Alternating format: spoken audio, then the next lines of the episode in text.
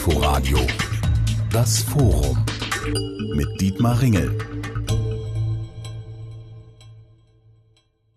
Welche Hausaufgaben muss die Europäische Union im Jahr 2021 dringend anpacken? Das war das Thema eines Online-Symposiums zu dem Zeit, Tagesspiegel, Handelsblatt und Wirtschaftswoche vom 2. bis zum 4. Februar in die 14. Etage des RBB Fernsehzentrums am Theodor-Heuss-Platz eingeladen hatten. Mit dabei waren Entscheiderinnen aus Politik, Wirtschaft und Wissenschaft und auch der RBB hat sich beteiligt. Ich habe mit vier Korrespondentinnen und Korrespondenten darüber diskutiert, diskutiert, wie viel Einheit die Europäische Union braucht und wie viel Vielfalt sie verträgt. Mit dabei waren Elisabeth Ponkratz in Rom, Andrea Beer im ARD-Studio Südosteuropa in Wien, unser Warschau-Korrespondent Jan Palokat und Carsten Schmiester im ARD-Studio Stockholm und auch das Publikum konnte sich an der Diskussion beteiligen. Wir erleben gerade mit Blick auf die Beschaffung des Corona-Impfstoffs, dass gemeinsames Handeln in der Europäischen Union auch bedeuten kann, dass es mitunter nur schleppend vorangeht. Und manche sagen, wir wären weitergekommen, hätten wir das bilateral gemacht, hätte Deutschland vielleicht selbst seine Impfdosen bestellt, ohne den Umweg über Brüssel zu nehmen. Deswegen möchte ich gerne mit dieser doch sehr aktuellen Frage einsteigen. Frau Pongratz, wie wird diese Diskussion in Italien geführt? Ja, also Italien hat ja, Herr Esser hat schon erwähnt, auch am 27. Dezember begonnen. Da gab es dann äh, große Probleme, auch viel Kritik. Und dann ist Italien richtig losgetreten, galt dann auch als Spitzenreiter, also lag noch vor Deutschland. Ja, und jetzt eben, wie Sie schon geschildert haben, die Impfdosen kommen auch hier nicht an. Also die Planungen, die man sich vorgenommen hat, kann man nicht umsetzen. Der italienische Regierungschef Conte hat schon angekündigt, dass er gerichtlich vorgehen wolle. Das muss man abwarten. Wir haben ja immerhin auch eine Regierungskrise, also ist auch nur geschäftsführend gerade tätig. Aber da war man natürlich auch ziemlich sauer und hat aber gleichzeitig eigentlich schon seit einiger Zeit den eigenen Impfstoff hervorgehoben. Also vor den Toren Roms gibt es eine Firma, die sind da ziemlich gut dran, haben jetzt die erste Phase durchlaufen, Reitera. Und dieser Impfstoff, das ist eigentlich, wo Italien auch viel Hoffnung drauf setzt, ist natürlich so zweischneidig, äh, denn einerseits koppelt man sich ein bisschen ab von der EU, auf der anderen Seite sollte, auch, sollte es auch insgesamt diesen Bereich, diese Biotechnologie, Technologie ein bisschen nach vorne bringen. Und die ersten Tests sind gut verlaufen. Der italienische Staat ist jetzt auch über seine Firma dort eingestiegen, auch für die zweite und dritte Phase. Und Vorteil ist wohl vor allem, dass dieser Impfstoff relativ günstig ist, dass es nur die erste Impfung braucht, also nicht die zweite, und dass er nicht so stark gekühlt werden muss. Das ist ein Thema, was also sehr stark diskutiert wird, unabhängig natürlich von den Streitereien und natürlich der Hoffnung, dass der Impfstoff wie auch in anderen Ländern, wie auch in Deutschland, möglichst bald ankommt, damit alle schnell geimpft werden können. Ungarn ist ja das einzige EU-Land bislang, das einen Deal gemacht gemacht hat, schon einen Impfstoffdeal mit Russland. Äh, Sputnik V, dieser russische Impfstoff, ist eingekauft worden in großen Mengen durch Ungarn. Frau Bär, wie kommt das denn an bei den Ungarn? Sind die glücklich darüber? Ja, also ähm, Sie sind auf jeden Fall froh darüber, dass es überhaupt Impfstoff gibt, denn überall im Berichtsgebiet bei uns, also Westbalkan, Südosteuropa, ist natürlich der Impfstoff knapp. Und in Ungarn wurde ja nicht nur äh, der Sputnik-Deal, sondern sie werden auch beziehen Dosen aus China, nämlich von Sinopharm. Und die Regierung hat da auch gar nicht mehr die Arzneimittelbehörde bemüht, sondern die Regierung hat sozusagen verordnet, dass also jetzt alles zugelassen ist. Und das ist auch immer gleich gepaart in Ungarn mit einer Schelte gegenüber der Europäischen Union, dass man da ja wieder sieht, dass das also alles gar nicht gut klappt und dass deswegen Ungarn eben dreifach aufgestellt ist, sowohl mit Sputnik 5 als auch mit den Chinesen. Ein interessantes Land noch im Berichtsgebiet ist der Beitrittskandidat Serbien. Die haben das ähnlich gemacht. Äh, auch sie haben sich Richtung China und Russland orientiert und dort Impfstoffe bestellt. Und sie sind, wenn man das mal als Europa sieht und als Beitrittskandidat, relativ weit vorne. Gut, wir machen die Runde noch äh, zu Ende. Jan Palokat, wie steht's in Warschau? Wie viele Polinnen und Polen sind denn schon geimpft? Es geht ungefähr im ähnlichen Tempo wie in Deutschland hier äh, vonstatten. Ähm, wir haben so ungefähr die Hälfte der Bevölkerungszahl und jetzt nach den Angaben gut eine Million Impfungen. 200.000 haben schon den zweiten Peaks bekommen. Äh, die Diskussion um die Knappheit hat hier, wenn man so will, auch positive Auswirkungen, denn wir hatten ja vor Beginn der Impfkampagne eine sehr, sehr große äh, Impfskepsis. Sehr, sehr viele Menschen, verhältnismäßig viele Menschen trauten dem Ganzen noch nicht. Und jetzt äh, ist das natürlich übergegangen in ein Gedränge. Wir hatten hier die sogenannte Gruppe Null äh, der zu impfenden im medizinischen Bereich arbeitenden Menschen. Und ich habe auch im eigenen Umfeld hier mit Staunen erlebt, wer auf einmal alles im medizinischen Bereich gearbeitet hat. Also da gab es auch ein, ein Vordrängeln. Aber immerhin, die Leute wollen sich jetzt impfen lassen. Es ist interessant, dass das Thema verfehlte Impfstrategie in Europa zwar wahrgenommen wird, thematisiert wird, aber die Regierung, die ja sonst ganz gerne auch mal auf Brüssel einschlägt, hält sich hier zurück. Und ich glaube, das liegt daran, dass man äh, sich doch sehr bemüht, hier sich als erfolgreicher Corona-Krisenmanager zu präsentieren. Und man hat ja hier voll auf Europa gesetzt in der Frage. Der Staatspräsident hat gerade noch mal bestätigt, dass es, äh, als Trump noch im Amt war, aus Amerika Angebote gab, äh, Polen hier direkt zu beliefern. Das habe man abgelehnt, um eben gemeinsam mit den Europäern hier vorzugehen. Und ähm, das ist übrigens auch etwas, was weit über dieses Impfthema hinausstrahlt. Äh, die oft sehr starke Rhetorik deckt sich nicht immer mit einer dann doch in vielen Sach Nachfragen festzustellenden Kooperationsbereitschaft äh, der polnischen Regierung in Europa. Äh, Carsten Schmiester, Ihr Büro ist in Stockholm. Sie sind aber zuständig für gesamten Nordeuropa als ARD-Hörfunkkorrespondent. Aber vielleicht an dieser Stelle doch der Blick nach Schweden. Wir wissen ja, Schweden hat einen Sonderweg eingeschlagen beim Umgang mit Corona. Das öffentliche Leben war lange Zeit nahezu unberührt. Es lief im Wesentlichen alles weiter wie gewohnt. Das hat sich geändert in den letzten Monaten. Wie sieht es denn beim Thema Impfen aus? Geht Schweden da auch einen Sonderweg? Nein, da geht Schweden gar keinen Sonderweg. Da geht Schweden den Weg, den auch die Nachbarn Finnland und Norwegen gehen. Es läuft sehr zäh an. Man ist sich aber, glaube ich, in der öffentlichen Diskussion nicht so ganz einig, wem man da den schwarzen Peter zuschieben soll. Es wird sehr viel intern diskutiert. Heute die Schlagzeilen. Äh, es gibt Versorgungsengpässe. Teilweise gab es mit äh, der Kühlkette große Probleme. Dann gibt es in einigen Gemeinden den netten Effekt, dass äh, Manager von alten Wohnheimen Restbestände einfach mal schnell an die Familie verimpft haben, also erste Korruptionsfälle, die die Diskussion beeinflussen. Anders Tegnell, der berühmte Mann hinter dem schwedischen Weg, der Staatsepidemiologe, hat sich jetzt aktuell in den Medien geäußert und erstmal ein bisschen die, den Optimismus, den weiteren noch gedämpft und gesagt, die Chance, dass bis äh, Mitte Juni ein Großteil der Bevölkerung geimpft sein werde, sei etwas kleiner geworden durch die Probleme mit der Lieferung. Aber da sind die Schweden möglicherweise anders, auf jeden Fall anders als das, was ich aus Deutschland höre. Hier wird ja ungerne laut kritisiert und gar nicht aggressiv gestritten. Also wenn sich ein Schwede ärgert, dann tut er das gerne mit der Faust in der Tasche. Da werden einige geballt sein. Aber in der öffentlichen Debatte, die läuft eigentlich sehr, sehr sachlich. Da konzentriert man sich eher auf diese Einzelfälle, die Korruptionsvorwürfe, die kleineren Unterbrechungen in der Lieferkette. Über die wird weitaus größer berichtet als unter anderem übrigens auch den Nachbarn Dänemark. Über den könnte man berichten, nur um das kurz anzusprechen, denn die sind ja Impfweltmeister oder zumindest Impfeuropameister und haben es sehr, sehr gut geschafft, sehr viel, sehr schnell zu impfen. Das waren die Schlagzeilen von vor zwei, drei Wochen. Aber auch dort gibt es mittlerweile Versorgungsengpässe und die Dynamik ist etwas reduziert. Also beim Thema Impfen sind die Länder doch mehr oder weniger relativ eng beieinander, entnehme ich dem, was Sie gerade gesagt haben. Aber beim Umgang mit Corona gab es ja doch sehr große Unterschiede, ähm, nicht nur was Schweden angeht, sondern auch in Einzelfragen. Das eine Land schloss gerade die Grenzen, das andere lockerte und das geht ja bis heute so weiter. Da ist also vieles nicht unbedingt synchron gelaufen in der Europäischen Union. Wie ist denn Ihre Einschätzung? Zunächst mal Frau Pongratz. Europa in der Corona-Zeit. Hat das dazu geführt, dass man näher zusammengerückt ist in der Krise oder haben sich die Differenzen eher vergrößert? Ja, ich glaube, letztendlich muss man mehrere Phasen betrachten. Und da muss ich nochmal das Bild hervorholen, das wir alle kennen im Frühjahr, als eben diese Kolonnen, LKW, Militär-LKW-Kolonnen gefahren sind, um die Leichen zu abtransportieren, weil ja Italien besonders früh und besonders stark getroffen wurde. In dieser Situation fühlte sich Italien ganz arg alleingelassen von Europa. Deutschland hat damals eben verboten, dass medizinisches Material eben äh, in andere Länder kommt, auch Frankreich Frankreich äh, hat verboten. Und in dieser Phase ist dann, das ist auch ein Bild, was unheimlich in den Medien stark aufgenommen wurde, kam aus China ein Flugzeug mit eben Hilfsmaterial, mit Ärzten. Und das hat sich in dieser Zeit, wo eben Italien so plötzlich in diese große Notlage kam, festgebrannt äh, in den Köpfen. Dann im Laufe der Wochen danach hat sich das wieder verändert. Und dann eigentlich das nächste Phase, würde ich sagen, war, und dann hat ja Italien auch einen totalen Lockdown gehabt. Also zwei Monate konnten die Menschen nicht aus ihren Häusern Haben sich auch dran gehalten.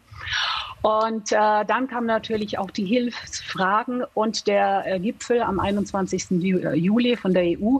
Und das, glaube ich, war auch ein ganz entscheidender Gipfel, weil da haben wirklich alle nach Brüssel geschaut, haben sich gefragt, okay, bekommen wir Geld, bekommen wir die Unterstützung, die wir bisher nicht bekommen haben. Und Conte hat ja damals doch viel herausgeschlagen. Das wurde wahnsinnig positiv aufgenommen. Und äh, wenn man auch die Umfragen betrachtet im Frühjahr, da wollten ungefähr die Hälfte eben aus der EU austreten. Diese Zahl hat sich jetzt verändert. Das Ansehen der EU ist wieder gestiegen, auch Deutschland, weil natürlich Italien sich auch stark an Deutschland ausrichtet. Also da hat sich unheimlich viel verändert. Und jetzt ist es wirklich eher so, dass man wieder intern äh, sich mit der Innenpolitik äh, beschäftigt, also überlegt, okay, wo können diese Gelder eben eingesetzt werden, wo muss es investiert werden, auch mit der Folge Regierungskrise. Also da hat sich das alles wieder etwas, sagen wir mal, normalisiert, aber es ist immer dieses bisschen hin und her pendeln, äh, etwas weit entfernt, aber dann doch wieder da. Aber momentan, sagen wir, ist man sich etwas näher gekommen. Gut, vielen Dank. Wir werden auf Corona natürlich zurückkommen in dieser Diskussionsrunde. Aber ich habe ein paar Fragen bekommen von äh, Damen und Herren, die den Livestream verfolgen. Herzlichen Dank an dieser Stelle. Sie können weiter Fragen stellen und die werden dann hier in die Runde gegeben. Ingo Könge fragt, Europa, Deutschland aus der Sicht anderer europäischer Nationen, wird das eher als Partner empfunden, als Bedrohung, als übermächtige Wirtschaftsmacht? Also, wie ist die Bewertung Deutschlands? Wir wollen jetzt vielleicht nicht jede Frage an alle geben, aber das wäre vielleicht ganz interessant, die Stimme aus, nicht aus Ungarn zu hören, sondern aus Wien. Dort ist das ARD-Studio Südosteuropa zuständig auch für Ungarn. Äh, Frau Beer, Sie sind in Wien, Österreich ist auch nicht immer konform mit Deutschland, also vielleicht doch ein bisschen allgemeiner gestellt. Wie wird Deutschland wahrgenommen in den Ländern, für die Sie zuständig sind? Also wenn ich mal die meisten nehme, das wären tatsächlich die Länder Südosteuropa. Da sind Bulgarien und Rumänien oder Kroatien zum Beispiel EU-Mitglieder. Andere sind Beitrittskandidaten wie Serbien, Nordmazedonien, Albanien. Und ein Punkt ist ganz wichtig. Deutschland ist sehr, sehr, sehr, sehr wichtig in diesen Ländern. Einmal, weil ganz viele Menschen eben in Deutschland arbeiten, schon seit vielen, vielen Jahren leben oder abgewandert sind in den letzten Jahren und deswegen die Verbindungen von Südosteuropa aus in Richtung Deutschland sehr, sehr sehr eng sind. Das hat man unter anderem daran gemerkt, dass die Gelder gefehlt haben, weil viele Menschen doch zum Beispiel von Arbeitslosigkeit in Deutschland betroffen waren. Und dann, das ist ein wichtiger Punkt, dass viele Milliarden, muss man sagen, äh, an Euro fließen immer in die Länder des Balkans, zum Beispiel in den Kosovo, zum Beispiel nach Serbien, zum Beispiel Albanien, Nordmazedonien. Dort ersetzen praktisch diese Zahlungen aus Deutschland in vielen Fällen die fehlende Sozialhilfe, die winzige Arbeitslosenhilfe und so weiter. Dort gab es ja Lockdown. Und ein ganz wichtiger Punkt war zum Beispiel auch mit Blick auf Deutschland ein sehr kritischer Punkt. Nehmen wir mal Nordmazedonien, weil die Abwanderung in den letzten Jahren so groß war, zum Beispiel auch im medizinischen Bereich. Also nehmen wir Ärztinnen, Pflegepersonal und so weiter und so weiter.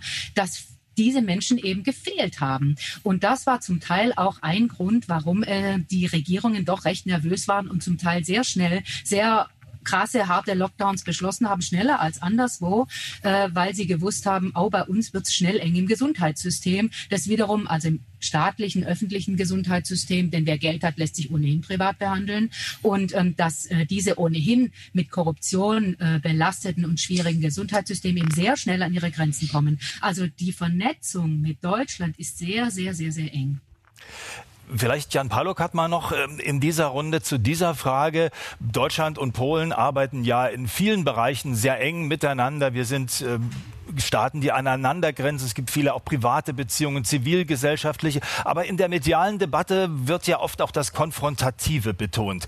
Wie bewerten Sie das in der polnischen Gesellschaft, nicht nur in der polnischen Politik? Freut man sich da über ein starkes, wirtschaftlich erfolgreiches Deutschland in der Europäischen Union? Es kommt sehr darauf an, wen man fragt. Es gab ja einen ehemaligen Außenminister, der äh, sagte, er hätte mehr Furcht vor einem untätigen äh, Deutschland als vor einem starken Deutschland. Äh, es ist natürlich auch irgendwie immer ein Reizthema. Es ist einerseits äh, der wirklich mit Abstand wichtigste Partner im wirtschaftlichen Bereich, unglaublich eng verflochten, auch personell, auch durch die vielen Polen äh, in, in Deutschland, zunehmend auch eine ganze Menge Deutsche äh, in Polen. Also da gibt es enorme Verbindungen, aber es ist natürlich einmal durch das historische Thema, das immer mal wieder aufploppt hier und hier doch noch sehr, sehr präsent ist, äh, aber eben natürlich auch durch die Angst, dass da jemand jetzt noch stärker geworden ist nach der Abkehr der Briten. Äh, da, damit kann man gut spielen und das funktioniert gut. Es wird hier ständig ähm, in den äh, öffentlichen Medien, die ja teilweise sehr eng an der Regierungslinie senden, wird hier sehr häufig äh, diese deutsche Karte geholt. Da wollen die Deutschen was. Wenn die EU das Rechtsstaatsverfahren vorantreibt, dann sind das eigentlich die Deutschen, die sich da verstecken und uns wieder ähm, sozusagen zu etwas zwingen wollen. Also es ist so ein bisschen, ich würde fast schon sagen, zweiseitige Sache. Auf der einen Seite weiß man, glaube ich, bis in die Peace-Regierung hinein, wie wichtig der Partner eigentlich letztlich ist. Auf der anderen Seite braucht man ihn auch, um sich ein bisschen daran abzuarbeiten und zu zeigen, und das ist ein großer Wunsch der jetzigen Führung im Land, zu zeigen, wir sind nicht diejenigen, die einfach sagen, ja, danke Brüssel, wir machen das, was ihr wollt, toll, dass wir dabei sein können, sondern wir sind die, die äh, unsere eigenen äh, Ansätze hier einbringen und auch versuchen durchzusetzen. Es geht heute um Einheit und Vielfalt in der Europäischen Union. Die Diskussion war Teil des Symposiums Europe 2021 am 2. Februar. Mit dabei Elisabeth Pongratz im ARD-Studio Rom, unsere Südosteuropa-Korrespondentin Andrea Beer sowie die Korrespondenten in Stockholm und Warschau, Carsten Schmiester und Jan Palokat. Und auch die Zuschauer konnten sich an der Diskussion beteiligen. Vielleicht die Frage mal an Carsten Schmiester. Ich weiß nicht, ob das äh, in Nordeuropa ein Thema ist. Ähm, Siegbert Brandt fragt, Vielfalt darstellen, für Einheit in der Europäischen Union werben, braucht man vielleicht ähm, ein gesamteuropäisches Medienprojekt, wie es Arte, diesen deutsch-französischen Fernsehkanal gibt. Bräuchte man sowas europaweit? Gibt es in Nordeuropa Stimmen, die sagen, da wären wir gern dabei? Nee, ist mir einfach nicht bekannt. Äh, wir haben es ja mit sehr kleinen Ländern hier zu tun. Die sind sehr in den, in den äh, angelsächsischen Medienkosmos orientiert, ohnehin. Äh, das heißt, wenn Sie hier den Fernseher anmachen, das Radio anmachen, dann haben Sie ganz schnell die BBC. Wenn Sie die Streamingdienste sehen, dann ist das alles sehr schnell Richtung England, Amerika, weniger Richtung äh, Festland, Europa, Kontinentaleuropa orientiert. Was wir hier sehen, sind natürlich so innerskandinavische Kooperationen. Das ist sowieso ja immer ein ganz wichtiger Punkt eigentlich hier oben. Äh, bevor man über Europa nachdenkt, denkt man erstmal über die nordischen Staaten selber nach, über die Einheit, die sich hier bildet. Da wird auch im Medienbereich natürlich sehr eng zusammengearbeitet, sodass ich glaube, äh, das Bedürfnis, ein, eine zweite, einen zweiten Ring eine, der, der Einigkeit äh, auch medial zu schaffen, ist hier nicht besonders stark ausgeprägt. Man hat sehr, sehr viele Produktionen, die auch übernommen werden, die ja untertitelt werden, weshalb man auch so schön Englisch spricht. Und auch viele können ganz gut Deutsch, einfach weil die nicht synchronisiert sind. Äh, so gesehen ist die Welt, glaube ich, für viele Menschen hier einfach in Ordnung. Gut, ich nehme gleich noch eine recht konkrete Frage äh, von Dr. Peter Bialk, mit welchen Initiativen, Veranstaltungen und so weiter können wir eine europäische Identität erzeugen? Reichen Städtepartnerschaften, Jugendaustausch, Studiosusreisen oder sollten und könnten wir hier mehr tun? Auch das äh, frage ich jetzt mal in die Runde. Äh, sicherlich hängt das ab äh, von dem oder derjenigen, äh, die wir fragen, wird jeder seine eigene Meinung haben, aber in Italien, Frau Pongratz, ähm, sind die Menschen da scharf auf mehr Instrumente, die mehr Begegnung ermöglichen oder ja. sagen die Italiener, was wir haben, das reicht uns? Ja, also das auf, bestimmt auf keinen Fall. Und das ist interessant wegen der Bildung, weil ich vor kurzem eben mit äh, der Universität Bologna gesprochen habe, damit Verantwortlichen, weil Bildung ist ja auch ein ganz wichtiges Thema. Viele junge Menschen wandern aus nach wie vor. Und äh, die sagen alle, okay, wir brauchen viel mehr europäische Strukturen. Also die Regeln würden vieles hemmen. Das ist trotzdem, obwohl ja wir schon so viele eben Jahrzehnte diese Einigung haben, trotzdem immer noch schwierig ist. Und die jungen Leute wollen eben woanders äh, studieren, aber auch in der Forschung in dem Bereich. Und auch da sind die Strukturen ja sehr unterschiedlich. Also hier beispielsweise in Italien äh, ein junger Forscher, ja, der muss eigentlich ewig lang warten, bis er überhaupt eine Stelle bekommt, weil da viele Ältere drauf sitzen. Das hängt auch mit äh, gesetzlichen Regelungen zusammen. Also da wünschen sich viele im Universitätsbereich, äh, bei jeder Universität, wo sie nachfragen, aber auch die jungen Menschen wünschen sich mehr Flexibilität, mehr Austausch und damit auch eben, äh, wie die Frage auch war, auch, dass man mehr Begegnungen Begegnungen und das natürlich formalisiert. Ne? Nicht, dass man sich einfach mal trifft, weil ich glaube, Deutschland, Italien fahren ja so viele immer hier nach Italien, das, das kennt man, aber dass man wirklich in diesen Bereichen Bildung, äh, wirtschaftliche Jugendaustausch, dass man da mehr macht, das ist bestimmt gewünscht. Titel dieser Diskussionsrunde ist ja, wie viel Einheit braucht, wie viel Vielfalt verträgt die Europäische Union. Und wir haben uns ja bewusst für vier Korrespondentinnen und Korrespondenten entschieden, die auch aus und über Staaten berichten, die mitunter auf Distanz zu Brüssel gehen, und zwar auch in entscheidenden Fragen. Und da passt die Frage von Cornelia Ganitta, die reingekommen ist. Ähm, warum sind denn Länder, die die EU derart konterkarieren, überhaupt Mitglied der EU, beziehungsweise dürfen es bleiben? Bleiben. Und da kommen natürlich die beiden Länder hier in Klammern ähm, ins Spiel, über die wir häufig diskutieren, Ungarn und Polen. Deswegen, Frau Beer, die Frage ganz konkret an Sie. Es gibt Konflikte, auch ziemlich tiefgreifende, wie zum Beispiel das Rechtsstaatlichkeitsverfahren äh, gegenüber Ungarn. Das sind schon ernste Differenzen. Und da fragt man sich, also ein Land, das ähm, doch in wichtigen Fragen so auf Distanz geht zu Brüssel, warum sagen die nicht einfach, wir machen es ohne Brüssel, wir machen unser eigenes Ding? Ja, ähm, einfach weil man nicht so einfach jemanden aus der Europäischen Union rausschmeißen kann, genauso wenig wie man jemanden einfach so mal kurz äh, aufnehmen kann. Das ist das eine. Und ich denke, als ähm, Ungarn und die anderen Länder Mittelosteuropas in Etappen in den letzten Jahren aufgenommen wurden, da haben selbst die äh, alten Haudegen in, in der Europäischen Union nicht damit gerechnet, dass sich ein Land so entwickeln könnte, also undemokratisch entwickeln könnte, schwierig entwickeln könnte, dass die Unabhängigkeit der Justiz weggeht, dass die Medienfreiheit, die Pressefreiheit also so auf den Hund kommt. Das ist ja zum Beispiel auch in Bulgarien, hat, äh, ist, die, ist an letzter Stelle, was die Europäische Union angeht, was die Pressefreiheit angeht. Äh, und ich glaube, die Europäische Union, ich bin jetzt nicht in Brüssel, aber das ist mein Eindruck, den wir so bekommen in den Ländern, in denen wir unterwegs sind. Sie waren nicht darauf vorbereitet, dass es einfach andere Entwicklungen geben kann. Und deswegen ist es ja auch so unendlich mühsam, diese äh, Werte und diese ähm, äh, aufgeschriebenen Sachen einzufordern. Also nehmen wir, was Sie angesprochen haben, Artikel 7 Verfahren. In wie vielen Jahren musste sich erstmal die Debatte durchsetzen, dass man Rechtsstaatlichkeit, Unabhängigkeit der Justiz und so weiter in allen Bereichen, also das betrifft ja auch die Bildung, das betrifft das Arbeitsrecht, das betrifft viele, viele Punkte, dass man das einfordern muss und zwar in Zusammenhang mit der äh, Vergabe von den Fördermilliarden von den EU-Milliarden, die in die Länder fließen, dass man dort die Vergabe sich anschauen muss, dass man die Korruptionsanfälligkeit dieser Strukturen unbedingt in den Blick nehmen muss. Das hat ja alles Jahre gedauert. Dann hat sich das Europäische Parlament irgendwann mal dazu durchgerungen, ein sogenanntes Artikel 7 Verfahren auf den Weg zu bringen, sprich zu prüfen, ob ähm, äh, Ungarn alle Grundwerte der Europäischen Union einhält.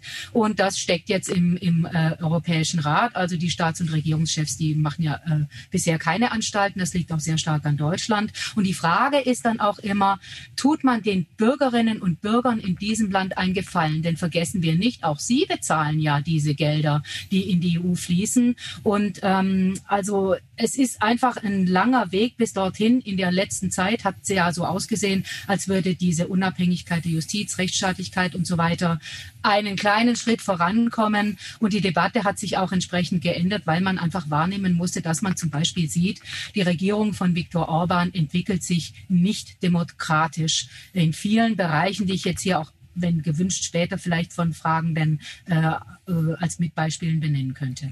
Wir schlagen den Bogen vielleicht gleich nochmal zu Jan Palokat in Warschau. Polen ist ja immer das zweite Paradebeispiel. Auch da gibt es ein Rechtsstaatlichkeitsverfahren. Die umstrittene Justizreform wird in Brüssel sehr kritisch gesehen. Wie, wie ist Ihr Eindruck? Entfernen sich Warschau und Brüssel weiter voneinander ähm, oder geht man dann doch eher wieder aufeinander zu? Also ich glaube sehr stark, dass äh, die hiesige Führung das Gefühl hat, dass die EU, dass insbesondere auch Deutschland ähm, das Land schon irgendwie noch an Bord halten will. Und dass man deswegen, mh, hm, ich glaube, man weiß schon, wie gefährlich das ist, äh, was sie machen, aber dass man äh, das sozusagen versuchen kann, äh, so weit zu treiben, wie nur irgendwie möglich. Man geht ja auch ab und zu dann ein Schrittchen zurück. Es gab ja schon Urteile vom Europäischen Gerichtshof in Bezug zum Beispiel auf das umstrittene Rentenalter, die, die äh, rückwirkende Senkung damals. Da haben sie dann äh, sozusagen auch einen Schritt in die Richtung gemacht gemacht. Äh, es ist natürlich äh, so, dass diese Regierung gerade im letzten Jahr in allen Wahlen bestätigt wurde. Und ähm, anders als äh, in Ungarn gibt es hier noch eine breitere, auch kritische Öffentlichkeit. Also man muss dieses Ergebnis, glaube ich, auch akzeptieren. Und man kann es natürlich auch ein bisschen lesen als ein gewisses grünes Licht äh, eines gewissen Teils der Bevölkerung hier, dann in den Wahlen auch einer Mehrheit, ähm, äh, dafür, was hier zum Beispiel mit der, mit der Justiz gemacht wird. Ich glaube, das ist so ein bisschen die Gemengelage, dass man einerseits natürlich inzwischen Schritte eingeleitet hat, die von allen wichtigen Institutionen als höchst kritisch äh, eingeschätzt werden, aber andererseits ähm, äh, ja das Land vielleicht tatsächlich an Bord halten will. Und ich glaube, das ist das, was hier momentan so ein bisschen das Kalkül ist. Wir haben ja inzwischen, das ist für einen Korrespondenten fast schon äh, schwer geworden, die ganzen Verfahren, die da eingeleitet wurden, unabhängig von diesen politischen Artikel 7 Verfahren, die ganzen verschiedenen Vertragsverletzungsverfahren, die Urteile, die anhängigen äh, Verfahren wegen diverse Details rund um diese sogenannte Justizreform, die, die kann ich kaum noch, da muss ich mir eine große Liste machen, was kommt denn jetzt dran? Das sind teilweise auch Details, aber wichtige Details und die werden jetzt zerpflückt Zug um Zug. Und ich glaube, wir kommen jetzt langsam in eine Situation, wo es irgendwann denn mal ernst wird, wenn die ganz wichtigen Fragen entschieden werden. Zum Beispiel, ob die neue Form der Richterbesetzung hier rechtens ist. Ende des Tages stellt sich dann die Frage, werden die Richter dann alle sozusagen wieder, wieder rausgeworfen oder ignoriert man das? Und was bedeutet das, wenn hier in Polen hunderte inzwischen Richter installiert wurden, die vielleicht gar keine Richter sind nach europäischer Lesart, auch für die rechtliche Zusammenarbeit? Also ich glaube, eine Entfremdung, man hat sich inzwischen routiniert in diesem, in diesem ganzen Verfahren, aber man wird irgendwann tatsächlich zu Potte kommen müssen. Denn es werden ja Fakten geschaffen hier. Es kommen neue Richter ins System, die möglicherweise sich so verhalten, wie die Partei das will. Ähm, und ich würde mal sagen, die Frage muss man noch ein bisschen verschieben. Es ist irgendwie ein, ein sehr gedehnter Prozess.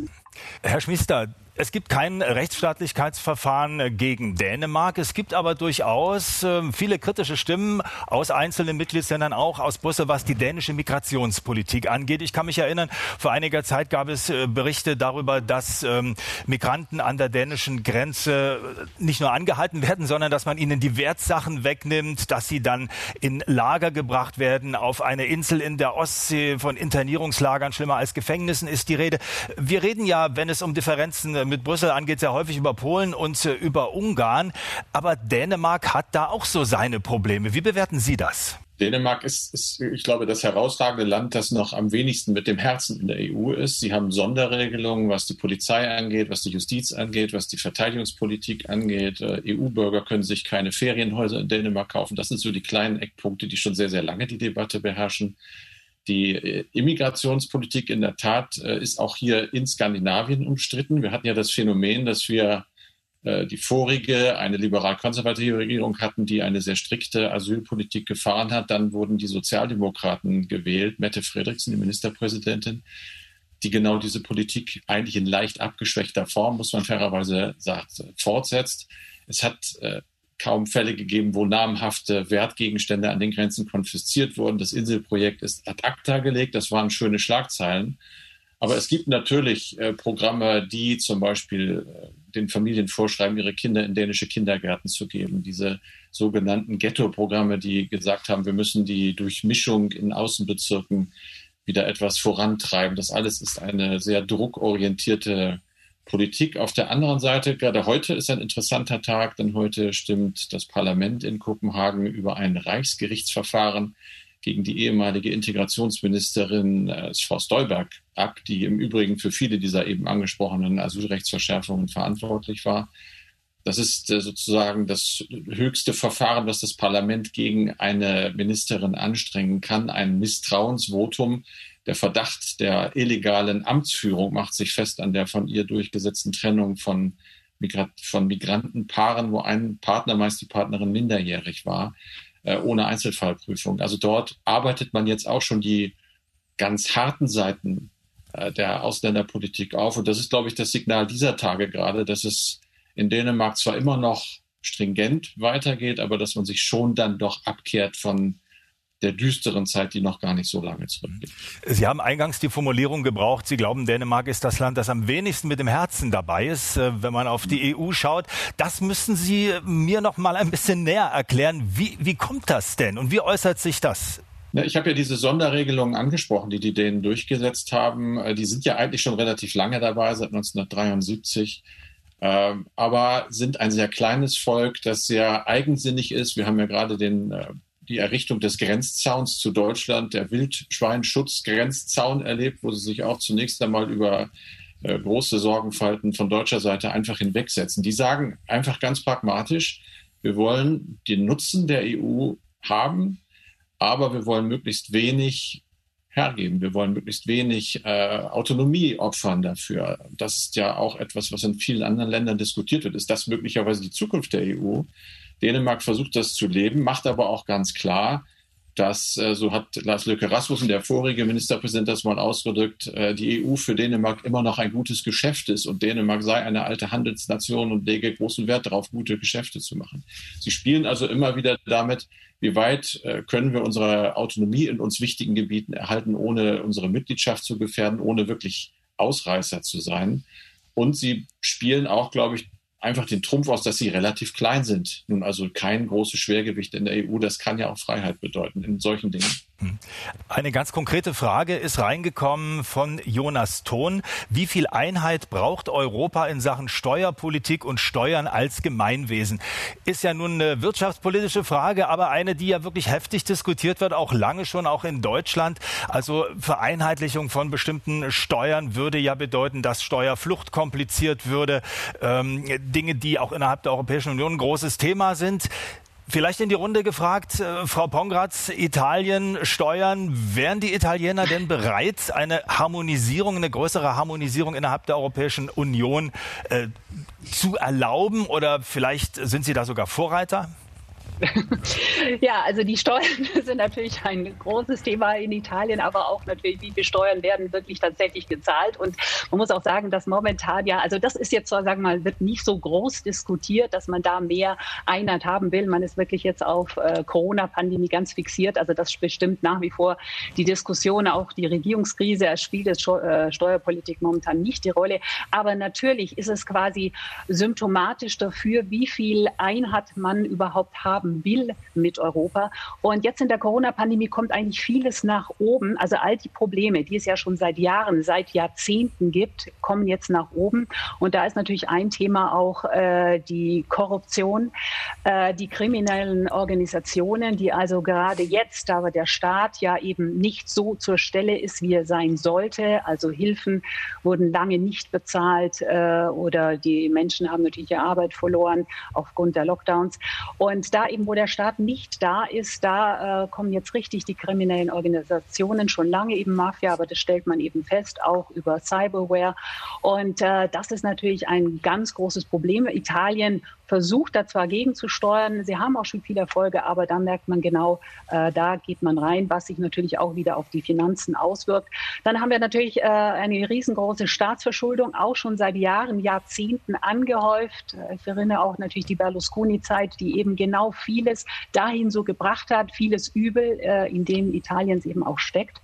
Und ähm, damit äh, muss natürlich Italien auch seine, äh, seine Finanzen hinbekommen. Und deswegen schaut man ja eben so, man richtig auf diese Hilfen, weil man eben denkt, mit diesen mehr als 200 Milliarden Euro könnte man dem Land all das verschaffen, all diese Modernisierung, die es eben schon Jahren äh, und Jahrzehnten braucht.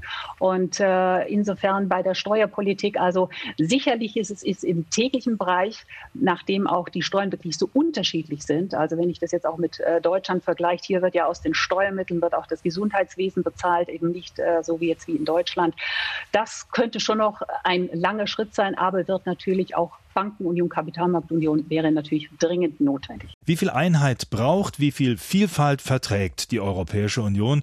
Darüber diskutieren die ARD-Korrespondentinnen in Rom, Elisabeth Pongratz, in Wien, für Südosteuropa Andrea Beer sowie Carsten Schmiester in Stockholm und Jan Palokat in Warschau. Im Rahmen eines Symposiums von Zeit, Tagesspiegel, Handelsblatt und Wirtschaftswoche mit Beteiligung des Publikums. Eine spannende Frage, wie ich finde, kommt von Dr. Angela Jein. Kann man sagen, dass die EU-Politik der einzelnen Länder mit der Stimmung der Bürgerinnen und Bürger übereinstimmt? Wo gibt es die größten Unterschiede? Diese Frage ähm, geht an Sie alle. Vielleicht kann man es relativ knapp machen, mal die Runde rum. Fangen wir mit Jan Palukat in Warschau an. Es gibt ja in diesem Land nicht die eine Stimmung. Ich, man redet jetzt viel, ich versuche ja auch immer äh, verstehbar zu machen, was die Anhänger der Peace-Partei wollen. Die würden natürlich sagen, äh, das, was Brüssel da auf der Rechtsstaatebene macht, das, hat, äh, das ist eine Frechheit, das greift ein in den Kern unserer Souveränität. Äh, wieder andere würden sagen, zum Glück sind wenigstens noch die Brüsseler da und helfen uns. Ja? Also insofern ist das, glaube ich, schwer zu subsumieren. Es gibt auch in Polen hier sehr, sehr unterschiedliche Meinungen, auch wenn die Regierung oft so tut, als ob es nur noch einen Polen gibt. Gut, ich frage weiter, Carsten Schmiester. Ähm, Sie haben jetzt gleich für mehrere Länder zu sprechen, aber so die Regierungsmeinung, das mediale Bild und das, was Sie auch wahrnehmen als Mensch, der in Stockholm einkaufen geht, Freunde, Bekannte hat, deckt sich das? Also hier hat in, dem einen, in der einen Hälfte meines Berichtsgebietes, nämlich in Dänemark und äh, in Finnland und in Schweden, glaube ich, der Brexit zu einem kleinen Schock natürlich geführt und die Leute wieder, äh, selbst die Euroskeptiker, die EU-Skeptiker sind nochmal zum Nachdenken gebracht. Hier gibt es, glaube ich, kaum äh, ernsthaftes Konfliktpotenzial, zumal ja die jeweiligen Regierungen auch immer noch die nordische Identität davor stellen und dann auch immer gerne ihre eigene Politik erst einmal erläutern und was sie doch alles wieder in Brüssel rausgehandelt haben. Das kommt gut an. Kurzer Punkt, weil wir noch gar nicht drüber gesprochen haben. Zu meinem Berichtsgebiet gehören die drei baltischen Republiken. Und da ist es ja so, dass die EU absolut positiv konnotiert ist, weil das mit Blick auf Moskau das, ein, das große Zeichen ist, wir sind der Westen, wir sind geschützt, wir sind auch in der NATO. Und dort sieht man auch wirklich die meisten Europaschilder. Da wird auf jede Brücke, die irgendwo mit ein paar Euro gefördert wurde, großartig hingewiesen. Das ist etwas, was mich immer sehr beeindruckt, wenn ich dann mal wieder in Litauen, in Lettland oder in Estland bin, was Europa auch für eine Kraft haben kann, wenn kleine Länder eben nicht nur wirtschaftlich, sondern auch politisch äh, gefühlt und die breite Masse der Bevölkerung auch von der Mitgliedschaft in der EU dermaßen profitieren, sie sich haben erkämpfen müssen und sie auch verteidigen. Dann vielleicht Frau Pongratz noch, denn das halte ich auch für ja. besonders spannend. Italien ja Gründungsmitglied der Europäischen Union, aber wir wissen, die Ära Berlusconi, da gab es ja schon eine ziemliche Entfremdung. Äh, die Fünf-Sterne-Bewegung, die Lega, also starke politische Kräfte, die sehr auf Distanz auch zu Brüssel gehen. Wie ist das äh, mit den Menschen auf der Straße und dem, äh, was man in der, in der medialen Welt und in der Politik wahrnimmt? Deckt sich das? Ja, also momentan ist die Situation wirklich so, dass man eher hinter Europa steht. Ich habe es ja vorhin schon erwähnt, aufgrund natürlich der Hilfen und auch die Umfragen spiegeln das wieder. Das hat sich verändert. Das sieht man jetzt auch gerade an der Regierungsbildung. Also heute endet die Frist und es war äh, immer klar, man will Europa freundlich haben. Und spannend dabei ist, dass also auch die Forza Italia, also von Berlusconi, eben die Partei sich auch als europafreundlich geoutet hat. Wenn wir zurückgehen, Berlusconi in seiner Zeit äh, hat ja da was ganz anderes äh, an den Tag gelegt, also hat er gegen Europa gehetzt. Äh, die europakritischen Töne kommen momentan nicht so gut an. Selbst eben Salvini, auch in seiner Zeit als Innenminister seiner Migrationspolitik, war ja wirklich, hat vor allem davon gelebt, dass er eben gegen EU, gegen Brüssel gewettert hat. Da äh, kommt er jetzt damit nicht an. Das ist, sind eigentlich ganz leise Töne, weil eben die wirtschaftliche äh, Seite eben alles überdeckt. Migrationspolitik ist natürlich nach wie vor ein großes, ein wichtiges Thema. Aber wegen der Entfremdung, das hat sich also im Laufe der Zeit verändert. Momentan eben mehr Zustimmung. Das kann sich aber, wenn man auch zurückblickt, kann sich relativ schnell ändern. Sie haben vorher gesagt, eben mit dem Herzen. Äh, ja, die Gefühle, wie wir wissen, bestimmen ganz äh, stark auch die Politik in Italien. Es kann sehr schwankend sein und auch in den Umfragen zeigt sich, dass vieles auch gespalten ist. Herzlichen Dank nochmal an Sie, meine Damen und Herren, die Sie sich an dieser Diskussion beteiligen. Es kommen immer mehr Fragen rein. Ich versuche so viele wie möglich auch äh, in die Diskussion zu bringen. Eine an äh, Andrea Beer im Studio Südosteuropa. Moment, wo haben wir sie denn gerade? Da war sie doch. Also ich äh, habe jetzt den Namen nicht mehr parat. Die rutschen hier weiter, die Fragen. Aber ähm, eine spannende Geschichte gerade für Ihr Berichtsgebiet. Die Frage war nämlich, äh, wie kann oder wie geht Europa damit um, dass mehrere Länder in Südosteuropa auch sich ähm, China und Russland stärker annähern? Also äh, kann Europa das verkraften? Ist das ein Problem? Gehört das einfach dazu? Also wie nehmen Sie das wahr? Also das ist eine sehr interessante Frage und eine auch ziemlich entscheidende Frage aus Brüssel-Sicht. Ähm, zum Beispiel äh, sieht man das jetzt äh, zum Beispiel an Serbien und auch an dieser ganzen Impfdebatte.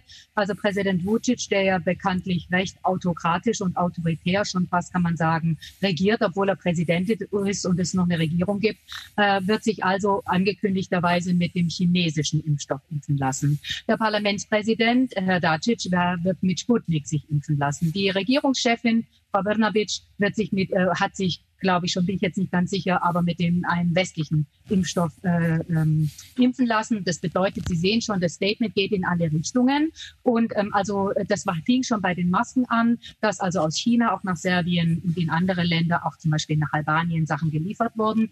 Das heißt, ähm, China Russland, aber auch die Türkei sehr stark, zum Beispiel im Kosovo oder in Albanien, auch in Serbien, sind sehr gefragte, sehr wichtige Investoren, sehr wichtige auch politische Orientierungsleute ähm, und zum Beispiel auch ähm, beliebte Besuchsziele etwa von Präsident Wladimir Putin.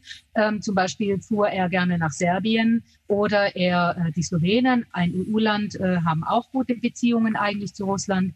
Das heißt, ähm, daran sieht man umgekehrt, die EU hat eine Lücke, eine politische Lücke dort aufge, hat sich aufgetan.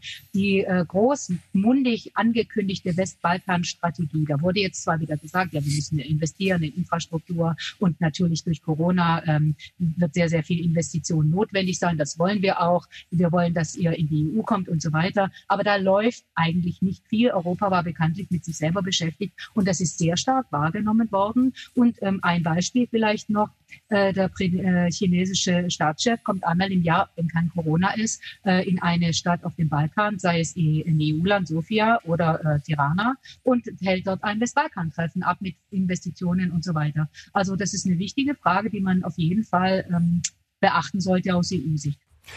Eine Frage von Siegfried Filler will ich gleich in die Debatte werfen. Kann Deutschland bei der Pandemiebekämpfung etwas von den hier vertretenen Ländern lernen bzw. übernehmen? Eine konkrete Frage hat sicher auch was mit Ihren persönlichen Eindrücken zu tun, äh, liebe Korrespondentinnen und Korrespondenten. Kann jemand was sagen? Äh, Gibt es da etwas, äh, wo die Botschaft sein könnte, liebe Deutsche, hört mal hin, das machen die hier deutlich besser als in Deutschland? Wer möchte? Der Zentralstaat kann natürlich schneller agieren. Nicht? Das war hier bei der ersten Welle zu sehen, die ja hier relativ klimpflich war in Polen. Ähm, wenn man nicht langfristige Diskussionen mit Bundesländern führen muss, äh, sondern hier ohne große Diskussionen Sachen durchgeführt werden können, dann hat ein, ein Land, das sehr jetzt auf eine starke Führung, sage ich mal, diplomatisch ausgerichtet ist, in dem Punkt zumindest einen Vorteil. Ja, hat noch jemand äh, einen Beitrag ja. dazu? Bitte schön. Also von, von, Italien würde ich sagen. Also Italien hat zwar als erstes stark getroffen, aber hat immer eigentlich als erstes auch reagiert. Also der Lockdown im Frühjahr, da bin ich selber angekommen. Also klar, der ist auch ein bisschen traumatisch. Auf der anderen Seite hat eigentlich Italien immer geschaut, okay, wie sind die Zahlen und hat dann reagiert. Also bei der zweiten Welle im Herbst hat es dann eine Regionenstrategie eingeführt, äh, so dass man immer schaut, wie schaut das Risiko in den einzelnen Regionen aus. Auch das wird jetzt fortgesetzt und die Menschen halten sich viel, viel mehr dran. Also immer wenn ich nach Deutschland gereist bin, ist mir der Unterschied aufgefallen, dass äh, eben schon seit Monaten wird hier eine Maske auf der Straße getragen, ist völlig üblich. Auch äh, insgesamt, dass man sich dran hält, Ausgangssperre ab 22 Uhr gibt es auch schon viel, viel länger.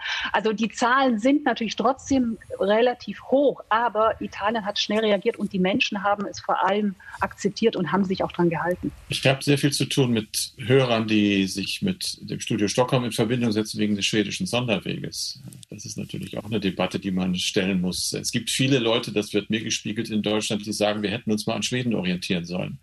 Also weniger Einschränkungen, mehr Empfehlungen, kein Lockdown, äh, die Geschäfte offen lassen, den Leuten Luft lassen.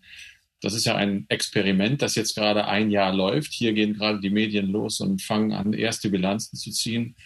Man kann aus meiner Beobachtung, ich versuche da immer neutral zu sein, das nicht als Lösung empfehlen, aber als Experiment, das als einziges ja eigentlich gegen alle anderen steht, ist es nach wie vor hochspannend. Lassen Sie mich noch mal nachfragen, gibt es denn wirklich noch diesen schwedischen Sonderweg? Denn soweit ich das verfolgt habe, hat ja Schweden durchaus auch Corona-Beschränkungen eingeführt, so Stück für Stück, nicht so drastisch wie hier in Deutschland zum Beispiel. Aber ist das wirklich noch ein echter Sonderweg? Es ist noch sehr gut als Sonderweg zu erkennen, aber natürlich nicht mehr in dem Umfang. Wobei ich lebe hier in der Stadt äh, und äh, stelle beim Einkaufen nach wie vor fest, es fühlt sich anders an. Ich treffe Leute, die aus Deutschland hierher kommen und sagen, es fühlt sich anders an, wenn man vom Flughafen kommt und erstmal die Maske vom Gesicht sich nimmt, wenn man einkaufen geht und kaum Leute mit Masken trifft. Äh, das, die Regierung hat in der Tat ein Gesetz äh, durchgebracht durch den Reichstag, das es ihr ermöglicht, einzugreifen, wenn es zu schlimm wird. Das heißt, sie könnten Geschäfte schließen, wenn bestimmte Quoten dort übererfüllt werden, wenn zu viele Kunden drin sind. Das ist aber noch nicht einmal passiert. Bislang hält diese Decke. Die Regierung hat aber auch, glaube ich, dieses Gesetz mit einiger Symbolkraft verabschiedet, ohne den wirklich eisernen Willen, wir wollen jetzt diesen Kurs verlassen. Den verteidigen sie. Sie haben sich auch so auf diesen Kurs eingeschworen, dass sie ja ohne Gesichtsverlust da gar nicht mehr raus können, obwohl nach wie vor mit deutlich mehr als 11.000 Toten der König selber hat es in seiner Weihnachtsansprache gesagt, das Land einen sehr, sehr hohen Preis für dieses Maß an Freiheit zahlt der den nicht älteren Leuten gewährt wird weiterhin. Mhm. Nochmal weg von Corona hin äh, zur Ökonomie. Eine entscheidende Frage für die Akzeptanz der Europäischen Union ist ja auch, wie fällt denn die Rechnung aus? Was äh, steckt ein Land finanziell auch in die Gemeinschaft und was kommt unterm Strich wieder raus? Äh, Jan Palokat, wie kann man diese Rechnung für Polen aufmachen? Gibt es da wirklich eine verbindliche Rechnung oder interpretiert das jeder für sich? Ich glaube, die Rechnung ist, was die Transferzahlungen betrifft, eindeutig. Auch jetzt in der neuen äh, Haushaltsperiode äh, gibt es einen sehr, sehr großen Überschuss für Polen. Und das ist auch etwas, was natürlich hier wahrgenommen wird. Also die, die, der Entwicklungssprung, vor allen Dingen auch in den, in den ländlichen Regionen in den letzten Jahren, der ist natürlich, der ist natürlich fundamental und äh, abgesehen mal davon, dass da auch EU-Schilder äh, äh, hängen, muss man sie gar nicht aufhängen, weil die Leute natürlich wissen, dass nicht auf einmal Polen ein reiches Land von heute auf morgen geworden ist, sondern dass das äh, diese Mittel sind. Aber ich, äh, wenn ich das kurz sagen kann, möchte schon jetzt hier mal eine Lanze brechen. Ich glaube, gerade die älteren Generationen hier, die sehen die EU nicht nur als, wie das manchmal jetzt im Westen wiederum wahrgenommen wird, als, als so einen schönen Ort, wo man schon viel Geld kriegt und ansonsten hält man sich nicht an die Regeln, sondern der Westen war ja, war ja hier, und das betrifft wahrscheinlich auch viele andere Länder, äh, ähm, im ehemaligen Ostblock, ähm, war ja hier ähm, ein, ein, ein Ort der Sehnsucht. Seit den 70er Jahren, als Polen sich ein bisschen geöffnet hat, ähm, äh, wollte man dahin. Man wollte zu Europa gehören. Das wurde ja hier gefeiert. Äh, es wurde nicht unbedingt gefeiert, dass jetzt das viele Geld kommt, das vielleicht auch, sondern äh, dass man dazugehört. Und das ist jetzt interessant, ähm, äh, wie das sich in Zukunft entwickelt, denn die jüngere Generation, die nimmt das hier als gegeben. Für die ist das keine Sehnsucht mehr, sondern Fakt, von den meisten äh, etwas Positives, aber doch mehr Pragmatismus Realismus stellt man da fest. Also da wird nicht mehr romantisiert, sondern da wird ähnlich wie wir das vorhin von Dänemark, von Carsten Spießer gehört haben, da wird äh, gesagt, ja, was bringt es uns denn am Ende? Und die Zahlen sind schon auch ein bisschen alarmierend, denn bei den Jüngeren haben wir, anders als in der Gesamtbevölkerung, wo diejenigen, die austreten wollen und wirklich eine einstellige äh, prozentuale Minderheit sind, haben wir dann doch 22 Prozent, die in manchen Umfragen sagen, äh, wir wollen lieber raus. Und mehr als ein Drittel der Jüngeren unter 24 äh, sagen, ähm, die Integration geht zu weit. Natürlich eine große Mehrheit hier in den Städten, die liberale Jugend, die wir jetzt auch demonstrieren sehen, sieht das anders. Aber da ist schon eine Verschiebung durch die Generation zu beobachten. Frau Pongratz, gibt es solche Umfragen auch bei Ihnen in Italien? Ja, also äh, bei den jungen Menschen äh, ist es ja schon so, dass man also klar nach Europa schaut und äh, also Umfragen speziell eben vor allem zu dem Ausdrucksgedanken, was ich vorher schon gesagt habe, also die meisten stehen jetzt eher dahinter. Aber das äh, schlimme Zeichen ist, dass eben die Jungen nach wie vor auswandern, also weg wollen, weil sie hier keine Perspektiven haben. Und das ist letztlich das größte Problem.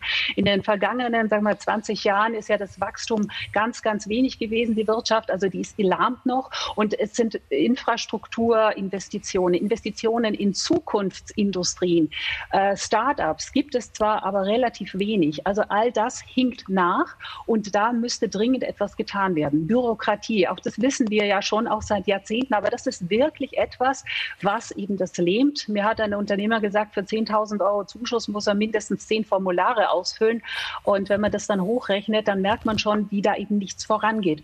Die Politik redet seit Jahren drüber, auch jetzt gerade inmitten der Regierungskrise ist das das große Thema, auch was eben Matteo Renzi, der Italia Viva-Chef, eben als Grund genommen hat, aus der Regierung auszutreten.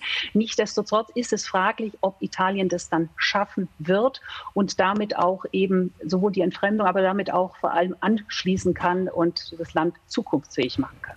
Also wir haben jetzt auch andeutungsweise immer mal wieder über die Frage gesprochen, ist es denn vorstellbar, dass eines der Länder, die heute hier eine Rolle spielen, vielleicht die Europäische Union verlassen könnte? Der Brexit ähm, kam ja für die meisten auch überraschend, obwohl die Anti-EU-Stimmung in Großbritannien über lange Zeit gewachsen ist. Aber es hat doch am Ende keiner damit gerechnet. Ich frage zum Abschluss in die Runde. Ist es denkbar, dass sich die Dinge vielleicht doch so zuspitzen, dass irgendwann vielleicht äh, Jan äh, Polen sagen könnte, es reicht uns, wir wollen hier raus?